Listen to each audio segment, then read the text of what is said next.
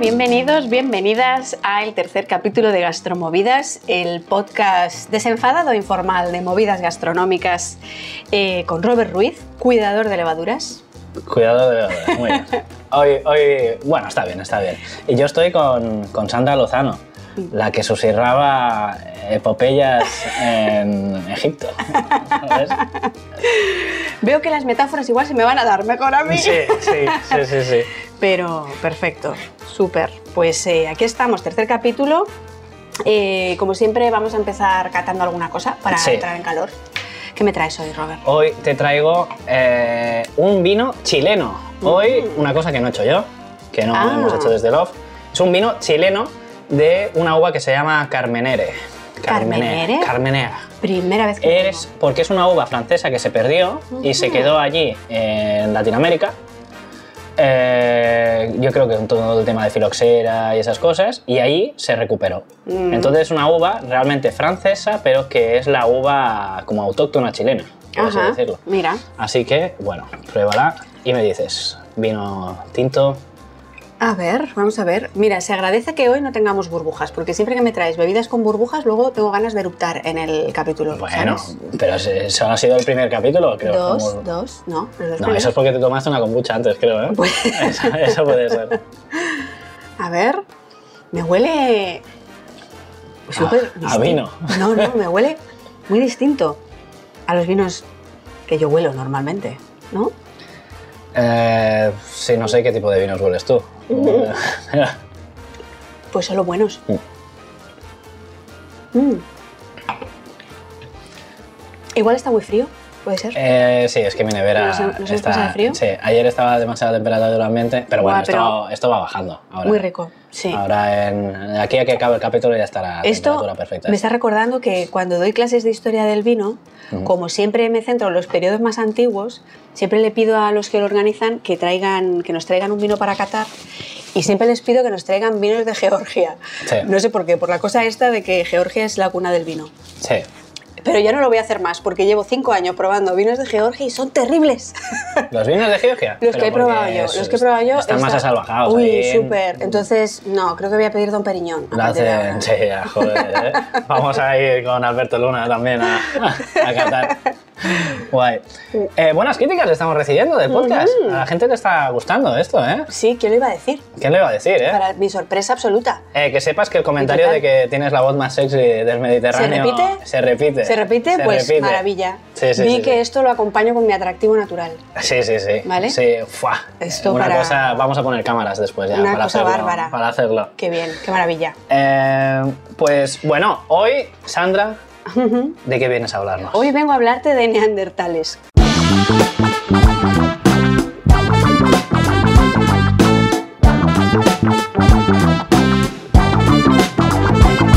Neardentales. Neardentales. Eh, ¿Qué son los neardentales? Venga. ¿Por qué te vengo a hablar de neandertales? Te vengo a hablar de este tema porque de toda la vida del Señor, los neandertales han sido un poco como los murcianos de la prehistoria. O sea, como lo- lo- los, los tipos Rudos. rudos y mm, siempre bromas hacia ellos todo el rato. ¿Pero esto es real? O sea, ¿eran tan así? ¿O es el concepto Esto que se vengo, tiene? esto vengo a explicarte. Ah. ¿Qué pasa? Que durante toda la vida han sido un poco como los otros, la humanidad que pudo ser, pero que no fue, porque eran un poco gañanes, así un poco rudos, con estos esqueletos que tenían, ¿no? Un Sí. poquito, mm, pues eso, más, más robustos, más bajitos. Tenían, ¿sabes el arco este supraciliar? Sí. Que decimos nosotras las arqueólogas, más sexys y, y- y con voz eh, como la mía. Sí, lo de Frankenstein. Lo de Frankenstein, ¿no? Entonces tenían así, eran como cejudos y pues siempre han sido producto de mofa. De hecho, yo tenía un profe en la Complutense que siempre nos ponía, cuando hablaba de neandertales, una viñeta de cómic con un neandertal pidiendo en un bar que decía, es triste pedir, pero más triste es ser neandertal. Porque pues eso, han sido los pobrecicos de la prehistoria con muy mala fama. Pero hete aquí, que en los últimos años, todo lo que se sabe de ellos pues es muy sorprendente y está como balanceando un poco la visión que teníamos de, los neandertales. Y ahora, en lugar de ser como esto, los otros de la prehistoria, los torpes Sí. que no consiguieron sobrevivir y ganar a los sapiens, pues ahora está ganando esta visión de los neandertales como gentes mucho más sofisticadas y más igual de humanas que nosotros. No. Es que sí que es verdad que esto también pasa con, en general con la, en tema de especies, o sea, con los microorganismos. O sea, empatizamos, quiero decir, es que empatizamos mucho más con un perro que con un roble. Desde luego, y Pero que con una un levadura, también igual te lo que digo. con una levadura, ¿sabes? O, o los pobres animalicos, pero Ya. las cucarachas que no se te acercan a tu casa y las Correcto. pisas. Sí, es verdad. Entonces sí que Sí. hay como un poco especismo, ¿sabes? Hay En especismo. este- Todos en los neandertales han Y con sufrido los de- neandertales ya sí, ni de te este digo. especismo. Sí, sí, sí. Entonces esto está cambiando por muchas cosas. Y hoy te los traigo porque hay un estudio nuevo que va por ahí rulando por redes, por las redes nuestras gastronómicas, que eh, habla de un estudio que han hecho unos investigadores británicos eh, recuperando restos de comida de los neandertales. Y eh, lo curioso de este estudio es que se han centrado mucho en las evidencias vegetales, que en el registro arqueológico son lo que peor se conserva, entonces sabemos poco de la dieta vegetal de los homínidos del Paleolítico. ¿no? Entonces justo este estudio se centra en semillas, ¿no? en restos de, de flora, y han descubierto eh, que en estos dos yacimientos, que uno es de Grecia y otro es de Irak, en los niveles neandertales había evidencias de una variedad de comida vegetal, o sea, que comieron vegetales que no se esperaba que fueran tan variados. Que dice, bueno, que no se esperaba. A ver, ¿quién no se lo esperaba? Porque yo me lo esperaba. Si son cazadores recolectores, pues por ahí van recolectando lo que pueden. Claro, es que nos pensamos muchas veces que los neandertales era... eh, Todo carne. Bueno, y todo carne y que eran extremadamente... que estaban más cerca de un chimpancé que con Correcto. esto. Y O sea, no. Y no, no. no. O sea, lo- ¿Sabes qué pasa? fermentaban también los neandertales, Sí, ¿eh? ¿sabes qué pasa? Que esto ya lo contábamos en Wikipedia. O sea, Sí. en el primer volumen de Wikipedia eh, ya los neandertales eh, aparecen y los describimos como los primeros cocineros inteligentes por varios motivos. Estos del nuevo estudio de Cambridge, de la Universidad de Cambridge, no nos citan. Que yo no quiero sonar rencorosa, pero, Pero- esto que dicen, que hay por ahí una frase en su artículo que dicen, bueno, hemos descubierto que la complejidad de la cocina neandertal era grande. Hombre, esto ya lo decíamos nosotros. Eh. Porque ya con las evidencias que estábamos teniendo aquí en la península ibérica y en otros lugares de Europa, era evidente que los neandertales ya tienen una cocinica apañada. Sí. Por ejemplo, son los primeros que usan el fuego de manera cotidiana. O sea, tú, un campamento neandertal que te encuentras, Fuego. fuego que hay. ¿Sí? Sí, siempre, siempre. Ya cocinan con fuego, siempre. Qué De hecho, hay un yacimiento aquí en Barcelona que se llama Abric Romaní, que es una cueva súper bien organizada por dentro, ¿sabes? Es así como arquitectónicamente chulísima porque está como espacialmente eh, diversificada con sus espacios funcionales bien diferenciados y hay un montón de hogares. Y hay unos hogares pequeñitos cerca de las zonas de descanso que los investigadores consideran que eran como, ¿sabes? Fueguitos así para hacerte tú un bocadito pequeño, individual y comértelo así por placer, ¿sabes? Sí. Esto que te vas a la cama y dices, "Mm, Sí. todavía me comía, yo un huequito así para un trozo de gacela, todavía estoy teniendo. Pues te lo coges, te lo guisas, te lo asas así en un palito y te lo comes y te queda una tapa riquísima para ti. Pues eso los neandertales ya lo hacían en el abric romaní. Joder. Entonces, los eso. neandertales. ¿Qué otras cosas hacían? Pues eh, tenían mucho musgo en los trípodes, debajo de los trípodes donde asaban carne. Y el humo del musgo tiene propiedades antisépticas. Sí. Entonces es una idea que hacer esto con la carne porque, oye, así evitas que se te pudra Más rápido. más rápido. Sí, sí, sí. Entonces, todas estas cositas ya las sabíamos. Y los de Cambridge vienen a decir que han encontrado una especie de. eh, de receta, digamos ancestral, o sea, de, de conjunto de ingredientes que son eh, granos y pastos silvestres, le- legumbres tipo pi- eh, pistachos, iba a decir, no, lentejas silvestres, y como que han analizado que sometieron a todos estos vegetales a dos técnicas culinarias, que las machacaron y que también las habían remojado previamente. Entonces, Para ostras, es verdad que lo del remojo no lo sabíamos hasta ahora, lo del machaque sí. Ya, ya, ya, ya. Entonces, que, como que se habían hecho una especie de hamburguesica vegetal ahí al fuego y se la habían comido. La bechamel la inventó un neandertal, a lo mejor. ¿Te imaginas ahora que se descubre, se descubre alguna cosa El, así? el subid, El ¿sabes? subid. La técnica del subid ya la teníamos en el paleolítico medio. Pues puede ser, nunca se sabe, porque la evolución bueno, humana... cada vez se- ahora ya se ha visto a través de de que se empieza a descubrir más temas sobre ADN y tal, de que se comparte mucho más ADN con neandertales de lo que se pensaba. Sí, de que yo hay creo que también. más cruces ahí. Sí, y que hoy en día tenemos, conservamos Sí. porcentaje de, de ADN neandertal, unos más que otros. También Sí. te digo que tú vas por el metro y tú ves unos arcos supraciliares que dices, tú, Sí, tú te has llevado un poquito más Claro, de porcentaje. pues, nos- nosotros nos pensamos que las especies es como. Se crea una especie como ¡pam! Ahora aquí tienes una especie y ya no se puede reproducir y es una cosa completamente distinto a, a- a otra cosa. Pero Hmm. no, o sea, todo es como un árbol que se va como tejiendo y se va medio separando. Sí. O sea, al final eh, la evolución es lo que tiene, ¿no? Que barreras geográficas y esas cosas pues hacen que se vayan separando hasta que, que no puede haber ni compatibilidad genética. Y ahí sí que son completamente distintivas. Pero es que entre homínidos eran eso, o sea, podían... Ya, pero parece ser que no todos los homínidos eran compatibles entre sí, o esto creemos. Pero desde luego los neandertales y los sapiens sí que lo fueron. Sí. Y ahora lo sabemos, pero Sí, sí, cuando yo estudié esto no estaba tan claro. o sea, la cosa es si tienen después descendencia fértil, ¿sabes? Es como una, mela, una mula y un caballo que pueden tener un burro, un caballo que tiene una mula, ¿no? No Eh, sé, puedes- sí, burro, eso. Burro y caballo, Burro, caballo. tienen descendencia, Sí. pero esta no puede tener descendencia, ¿sí? Ahí Sí. la cosa es que se están viendo Que los neandertales y los sapiens, hubo ahí- hubo hubo descendencia, mucho tema. hubo descendencia y que esta podía tener descendencia. Sí. Que entonces aquí hay un gran debate, porque en teoría no se tendría que poner como de especies completamente distintas. No, claro, ¿sabes? ahí está la cosa, que ahora ya se sabe que hubo hibridación y entonces pues... Ay, qué cosas, ¿eh? Claro, era como, yo qué sé, un chihuahua y un, San Bernardo. un San Bernardo. Bueno, ahí el tamaño- bueno, quizás la metáfora no, no ha sido la Ahí, mejor. Sí, la- guay, guay, guay. Pues nada, eh, pues, pues, pues vamos a, a mi sección. ¿Sabes de qué te vengo a hablar hoy? ¿De qué? De un atraco que hicieron en un zoo. ¿De un atraco en un zoo? Sí. ¿Y qué tiene que ver esto con gastronomía, Robert? Por favor, Ahora- ahora- céntrate, céntrate. Ahora, ahora lo escuchamos.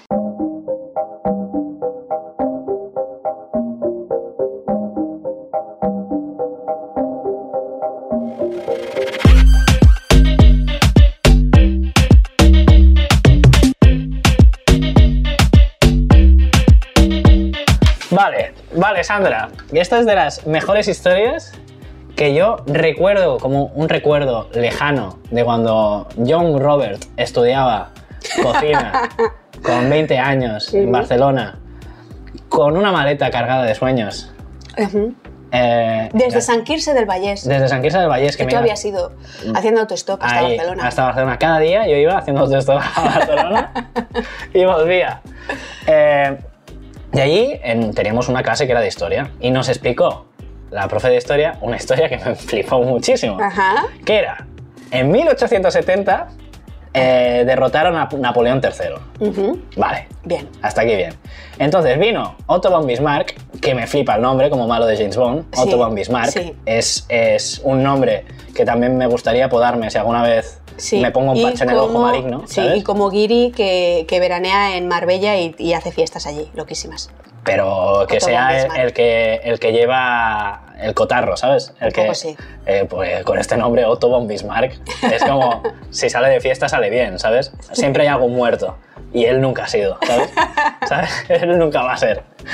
Eh, Otto von Bismarck. Entonces, ¿qué pasó? Que, bueno, eh, regañinas entre franceses y prusianos y eh, París estuvo cinco meses cerrada, asediada completamente. No se podía entrar, no se podía salir. Ajá. Solo salían cartas a veces, Ok.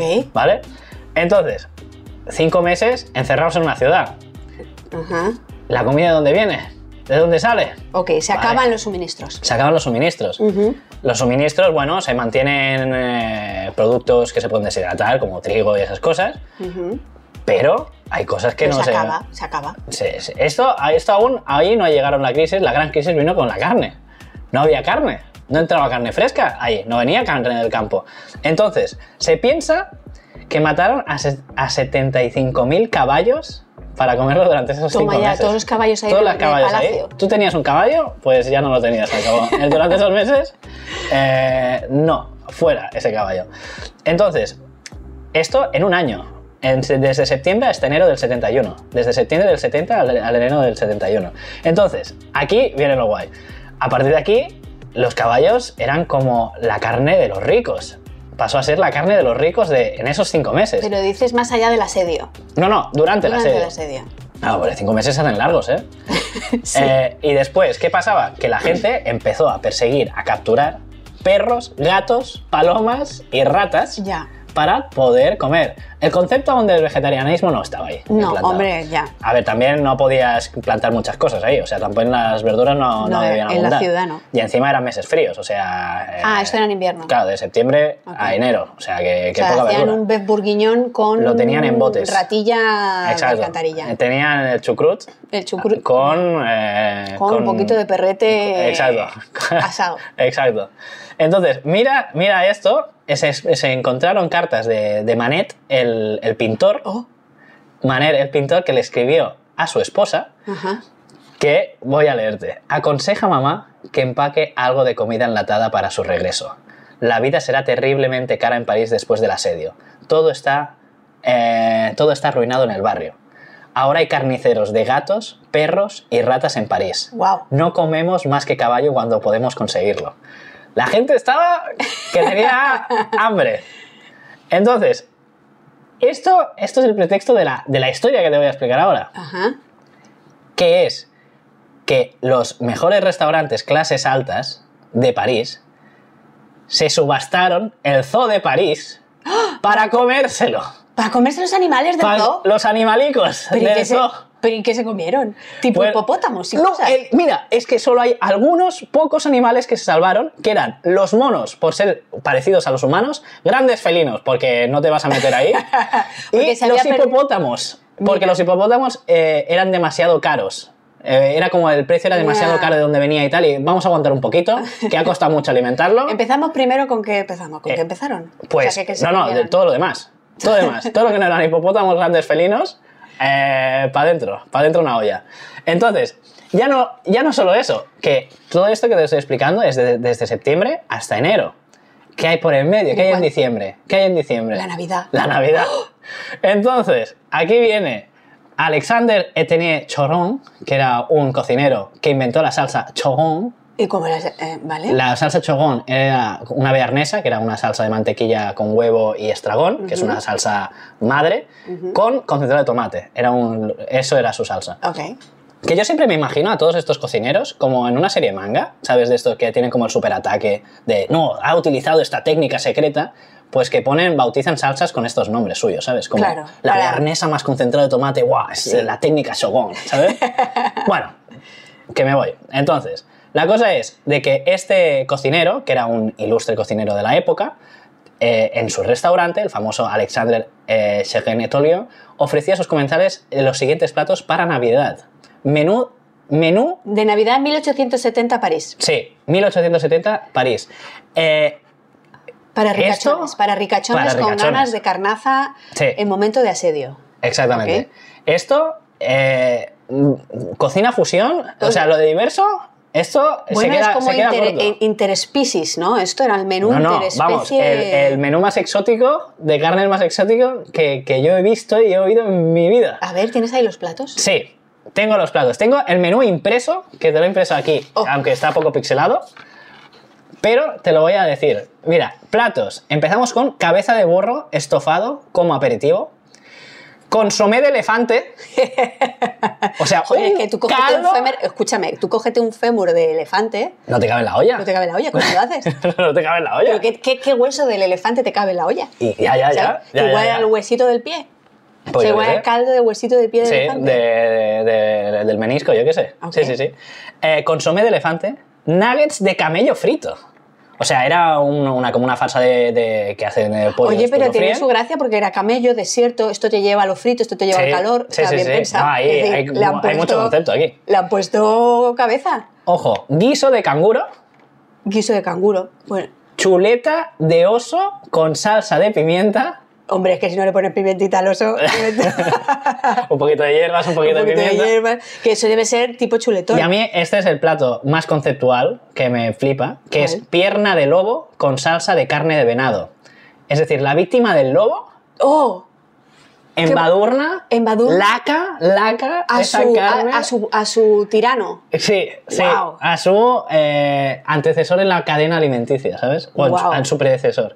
Y aquí también, para acabar ya, gato flanqueado por ratas o terrina de antílope con trufa. Pero este señor era una fantasía de señor. Pero Este como- tío tenía una imaginación que flipas. Sí, sí, sí, sí. Qué maravilla. Que sí, sí, sí. Que David Dimex, que David Muñoz. Se queda eh, corto. o se sea, queda corto, bueno, ¿eh? David esto. Muñoz, todos los innovadores del siglo Sí, XXI. sí, sí, sí. Joder. Qué maravilla. Pues, pues esto. Pues, Qué maravilla terrible al mismo tiempo. No, no, es- es un drama, es un drama. Es un poco drama. Es Pero también, drama. sí, es que eh, incluso en los dramas siempre hay ricos para el disfrute, ¿sabes? sí, sí, sí. ¿No? Igual esta es también la lectura. Es como, hombre, Hombre, si algo- podrían haber comido otra cosa. siempre van a tener dinero para disfrutar esto. Ya, ya, por, ya. Muy, por muy asediado y. Por muy asediado que, estén, estés. Es, y la gracia un poco es que el, el elefante que comieron eran famosos porque era del zoológico de Jardins de the Plantes, que eran una pareja de hermanos de elefantes que se llamaba Pulox y Castor, Ay, pobres. Que los y utilizaban... Castor, Pulox, y Castor. Eso, eso. Son romanos, nombres romanos, por Ah, favor. Bueno, pues eso. Todo- Para eso estás tú aquí, para corregirme esta- estas cosas. Eh, que eran dos elefantes hermanos que habían sido sacrificados para esto, pero que antes, igualmente, estaban dando vueltas, los utilizaban los ricos para dar vueltas en el parque. Los subían y tal. Pero una cosa, ¿cómo vas a sacrificar dos animales para una, dos elefantes para una cena? Es decir, Bueno, no tiene... pero no era solo una cena, era los sortearon las diferentes partes de los diferentes animales. Pero quieres decir como- que hubo alguien que comió, pe- o sea, pechuga, no, mm, lomo de elefante. Sí, y otro Y el muslo, de- otro la pierna derecha, otro la paletilla y tal. Sí, sí, se Pues esto, sortearon habría tal que, cual. esto habría que buscarlo. Me molaría saber dónde acabó aquel elefante, en qué otros platos, ¿sabes? Aparte de este. Sí, sí, sí, sí. Pues esto, esto lo sé por ese pequeño recuerdo que después he leído artículos. Pero Esto- muy bien que me has traído evidencia escrita ¿Has visto? que no te la has Es inventado. la única sección que me voy, voy a preparar, te lo... Pero vamos, Muy bien. segurísimo. Muy bien. Pues Sí, muy sí, bien. sí. Pues con este menú Con este menú cerramos, Cerramos. mi sección y vamos a las opiniones.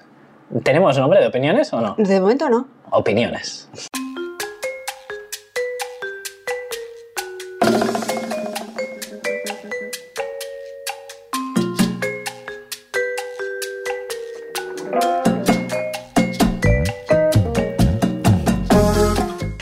Bueno, en opiniones hoy eh, hemos decidido eh, que vamos a comentar esta película que ha salido últimamente, que también todo el mundo anda comentándola, que no es nuestra intención comentar cosas de actualidad, pero justo esta peli no la habíamos visto ni tú ni yo y nos dijimos, va, pues la vemos.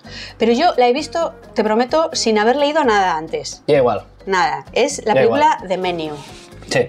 ¿vale? El menú, que se puede ver en Disney Plus. Sí, que por cierto me has compartido la cuenta y yo soy, yo soy, o sea, yo soy como las termitas, si las dejas entrar en casa, ahí no me sacas. Ya, ¿eh? ya he visto, ya he visto tu perfil ahí en... Sí, en- de momento no lo he explotado, ¿eh? Tu perfil. Bueno. He visto solo de menú. Vale, Otro día comentaremos de ver, que también está ahí. Vale, sí. Eh, pero vamos con el menú. De menú. ¿Qué ¿Qué- te ha parecido? Venga. Me ha encantado, pero me ha gustado muchísimo, muchísimo, muchísimo, muchísimo, muchísimo. Fua, pues me está sorprendiendo esto, ¿eh? ¿De porque, verdad? porque yo soy un poco como.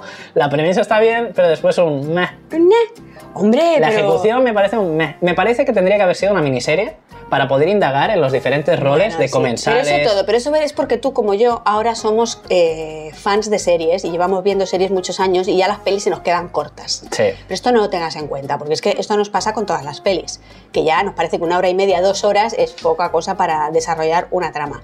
No, Pero esta fantasía de humor y terror, de comedia y terror, que son mis dos géneros favoritos, así al unísono, que lo mismo te ríes que te espantas, Sí. es, es- es una maravilla.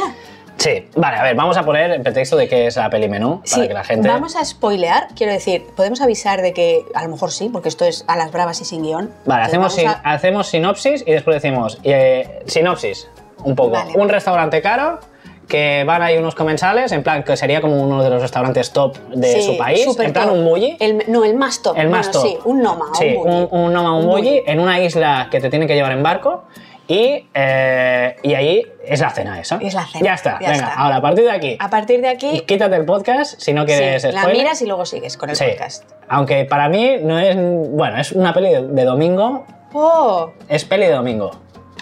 Pero vamos a ver, esas metáforas brillantísimas que tienen, ese guion que, que da en el clavo con todo, esa ese parodiar el ABC Pero de la ver, alta ver, gastronomía. vale, pero explica, explica por qué dices esto. Porque, Porque es una cena- parodia, es una cena. Bueno, no hace falta que la expliquemos del todo, ¿no? Pero Bueno, bueno, pero el- o sea, es, es como el desarrollo de que la cena esta al final es una performance del es una chef. performance del chef de que se convierte en una cosa terrorífica. En una secta religiosa casi. eh, No, porque es como la venganza del chef, de un chef que lo, lo ha ganado todo y, y llega al cenit de su carrera lleno de frustraciones Sí.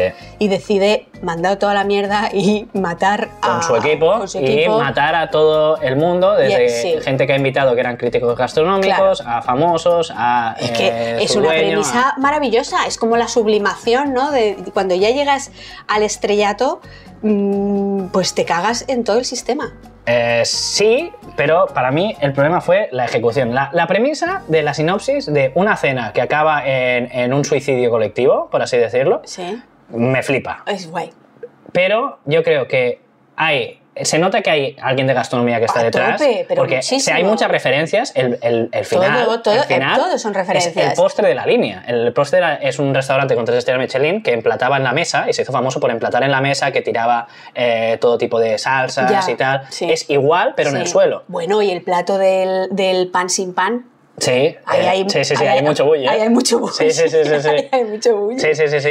Claro, entonces al principio lleva como todo al concepto ya, este era el concepto más artístico, más ciclado, de en plan, de que no te tiene que gustar, es parte de la Sí, experiencia bueno, esto. es que sí. Esto en el, en el primer, segundo plato. Sí. En el, en el tercer plato, bueno, ya en el primer plato es un poco noma de la almeja que tenían, que era una almeja que costaba 150 años en crecer y te la servían ahí recién abierta y tal. Encima plan- de una parafernalia, ¿no? Que hacen como un montículo. Sí, ese. con un montículo sol para que te comas eso. El segundo plato es lo, de, lo del pan, sin pan, un poco bully. eh, Sí. que, te- que es eso, va más al concepto, a la raíz de, de un poco la performance artística.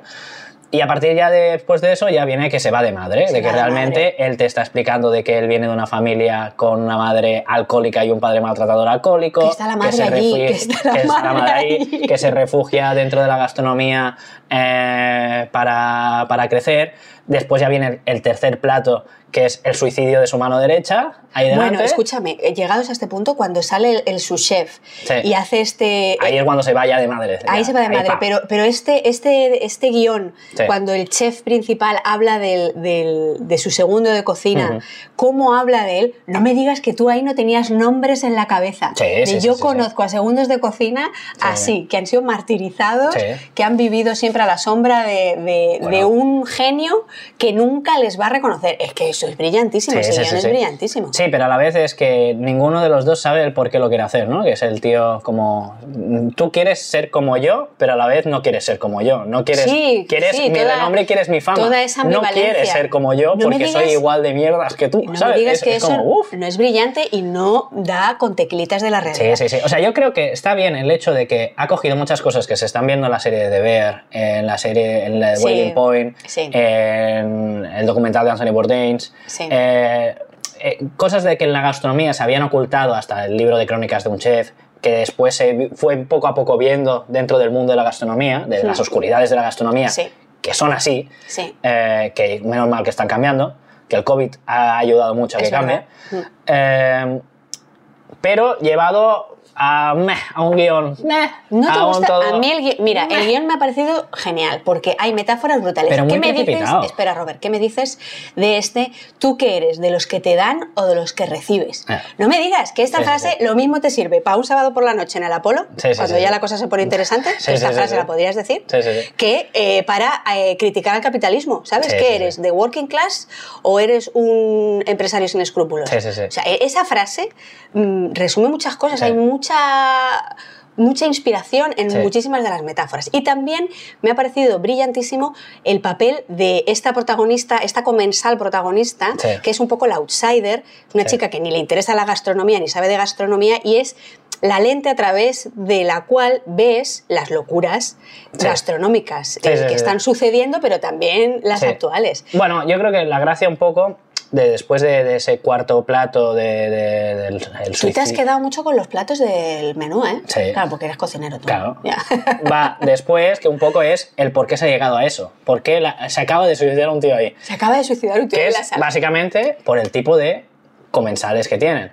Que Sí, hablan un poco desde sí. críticos gastronómicos que van ahí solo para realimentar su ego, Sí. a el flipao que sabe más que los propios cocineros que están ahí. Sí, que- qué divertido, es el flipado, es divertidísimo. Sí, para mí me parece un poco sobreactuado, ¿eh? O sea, mira, mira que me gusta ese actor, ¿eh? Mm. Eh, a el empresario y tal que ha ido 16 veces a ese restaurante y no, Y recuerda sabe que ha y no recuerda ni un plato, Sí, que eso eso está- pasa también muchísimo. Eso está muy bien traído. Entonces es un poco, es un poco, un poco eso, eh, que, que muchas veces en este tipo de restaurantes ni tu target te gusta, ¿sabes? Como Claro, no, no empatizas con ellos porque no es gente que, que empatizar. Claro. Al otro crítico gastronómico, eh, un poco... un Claro, poco esto es un buen melón. Yo creo que esto le pasa también a los artistas, Hmm. ¿sabes? A los artistas les pasa igual, que sus clientes no son necesariamente gente a la que quieren, con la que quieren relacionarse, ¿no? Claro. O a la que va dirigido su obra. Y sin embargo, tienen que eh, Sí, sí, sí. lidiar con eso, ¿no? Que sus clientes, pues, es gente con dinero y a lo mejor no es precisamente eh, quienes más van a entender o, o a quien va dirigida la obra. Ya, ya, ya. Esto pasa un poco así. Pues yo le doy un nueve y medio, ¿eh? de verdad. Me ha ¿Nueve y encantado. medio? ¿Sabes lo que me ha faltado? Un poquito de canibalismo. Mm, O sea, me habría molado un puntito gore un poquito más alto. Yo en algún momento pensé, se van a comer a alguien. Y me estaba haciendo Bueno, mucha ilusión. Era eso, el No, plato pero en teoría, era uno de metafórico. ellos era metafórico. Eh, claro, pues yo decía, aquí Pero porque, porque va en teoría va un poco a la realidad de que si tú fueras comensal no te lo comerías, menos el flipado ese. Hombre, pero a mí, a mí me habría molado un puntito más de gore. Le habría puesto el 10 si hubiese habido carne humana en los platos. Yo le pongo un, un 7 de domingo a la tarde con resaca, ¿sabes? No, tienes, no tienes ni idea, evidente. Ahora mismo está siendo evidente esto. Guay, guay. Pues nada, pues yo le pongo Aquí. el nivel genérico un 5. ¿Peli gastronomía para verla? Sí, se puede ver. Pero como peli genérica, meh, lo veo un Bueno, poco. hacerme caso a mí. Vale, hacerme vale, caso a mí. O sea, es, te lo pasas bien, es divertida, te hace, es, es ultra metafórica, te hace pensar en muchas cosas, es, suscita un montón de reflexiones. Es, es, ¿Qué más se le puede pedir? Ay, está bien, está bien. Pues nada, pues vamos a ir acabando. Lo que antes de acabar, ahora te voy a hacer una recomendación que no es de cocina. ¡Oh! Venga. Así, pequeñita, lánzame. pícola. Una serie, un manga que está en Netflix que se llama eh, Ragnarok eh, Records. Ajá. Ojo, cuidado. Premisa. Eh, la- los dioses de todo el mundo. Oye, lo que te gustan a ti los dioses. Lo ¿eh? que me flipan Lo que los te dioses. flipan a ti. Espérate, Tú que- pones unos espera- dioses y el Robert va y no se lo pierde. De cabeza. Espérate. Los dioses de todo el mundo deciden cada mil años si la humanidad debe vivir o no. Oh. Entonces, en este eh, se juzga y dicen que no deben vivir la humanidad. Entonces, llegan porque sí unas valquirias y dicen, oye, ¿y si hacemos un torneo de hostias donde se dan los mejores dioses contra los mejores humanos a hostias y a ver quién gana? Al mejor de 10. Entonces, ¿Y esta premisa te ha gustado? espérate. ¿Te está pareciendo Espérate, espérate. Darse de hostias, ¿te parece algo original? no, pero en plan manga, en plan flipado. Ya. Espera, Zeus contra Dan. Buda contra otro. O sea, sale Jack el Destripador contra Hércules. Vale, ya no me digas más, no me cuentes más. que No, no, es que da igual. O sea, la gracia, para mí la gracia es esto. Tienes que verla. Realmente no es una recomendación para que lo veas, solo para, para, para escuchar esta premisa loquísima, ¿sabes? Ok. De lo que se está haciendo en el mundo. Muy bien, pues me la apunto, Robert, y ya diré si la vemos. ¿Tú tienes alguna recomendación fuera de gastronomía? Pues la verdad es que sí, sabes que tú y yo somos muy fans de las series de David Simon. Sí. Pues he encontrado una digna sucesora del estilo David Simon. ¿Qué me dices? Una serie en Netflix que se llama Supreme eh, NTM, Sí. sobre los orígenes del rap, el hip hop y el graffiti en Francia en los años 70, en los años 80, perdón. ¿Sí? Buah, brutal, sí. Un eh, poquito, no me digas sí. esto que David Simons eh, lo me, me tiene huérfano ya, La- desde, ya, no, a mí desde también. Ya hablaremos, ya hablaremos de él, ya hablaremos de él en Guay, el guay. podcast. Perfecto. Pues Vale, bueno. Robert, un apunto, abrazo. Nos vemos. Chao.